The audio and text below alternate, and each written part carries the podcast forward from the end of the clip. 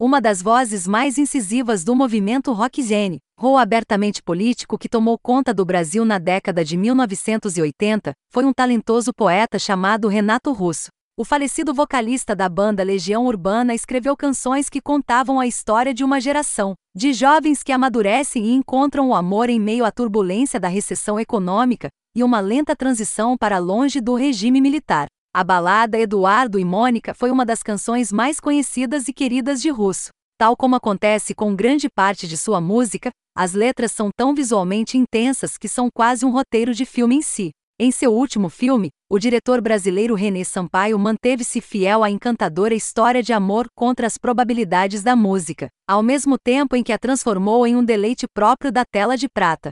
Um conto de superação de diferenças. A realidade da vida brasileira na década de 1980 é ruído de fundo para o foco de Eduardo e Mônica nas duas vidas diametralmente diferentes, dos personagens título do filme, a dupla divertida e emocionante, interpretada por Alice Braga e Gabriel Leone, conquista o público desde as cenas iniciais com charme e humor discreto. O filme começa com Eduardo acordando para a escola e desejando bom dia para sua estrela de novela favorita em um pôster ao lado de sua cama. Em uma tela dividida, vemos Mônica do outro lado da cidade, segurando um capacete de moto e tomando uma dose de conhaque após uma noite de apresentações artísticas em uma boate. Sabemos que eles vão se encontrar, mas como? Esta história de amor caprichosa e sincera é também uma ode à capital do país, Brasília, outro tema constante das letras de Russo. Eduardo e Mônica abraça a arquitetura austera e futurista da cidade e transforma suas arestas vivas e monumentos redondos em um playground. A paisagem de concreto fazendo o papel de Cupido. O filme marca a segunda colaboração póstuma da produtora Bianca de Felipes e do diretor René Sampaio com Russo.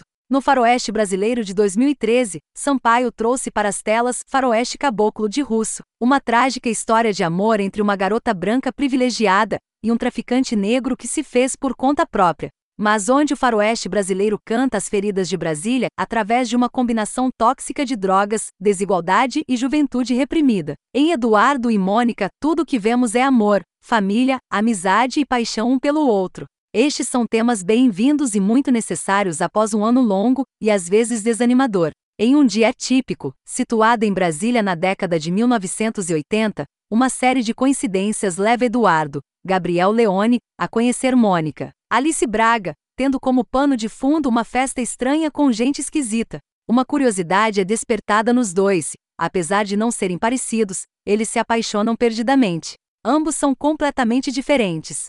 Além da discrepância de idade entre os dois, signos diferentes e cores de cabelo diferentes, eles também têm gostos que, aos olhos de outras pessoas, são incompatíveis.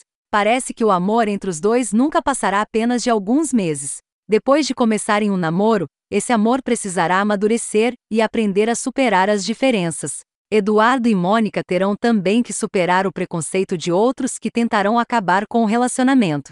Mas é aquilo, quem um dia irá dizer que não existe razão nas coisas feitas pelo coração? A comédia romântica é baseada na música homônima de Renato Russo, da banda Legião Urbana.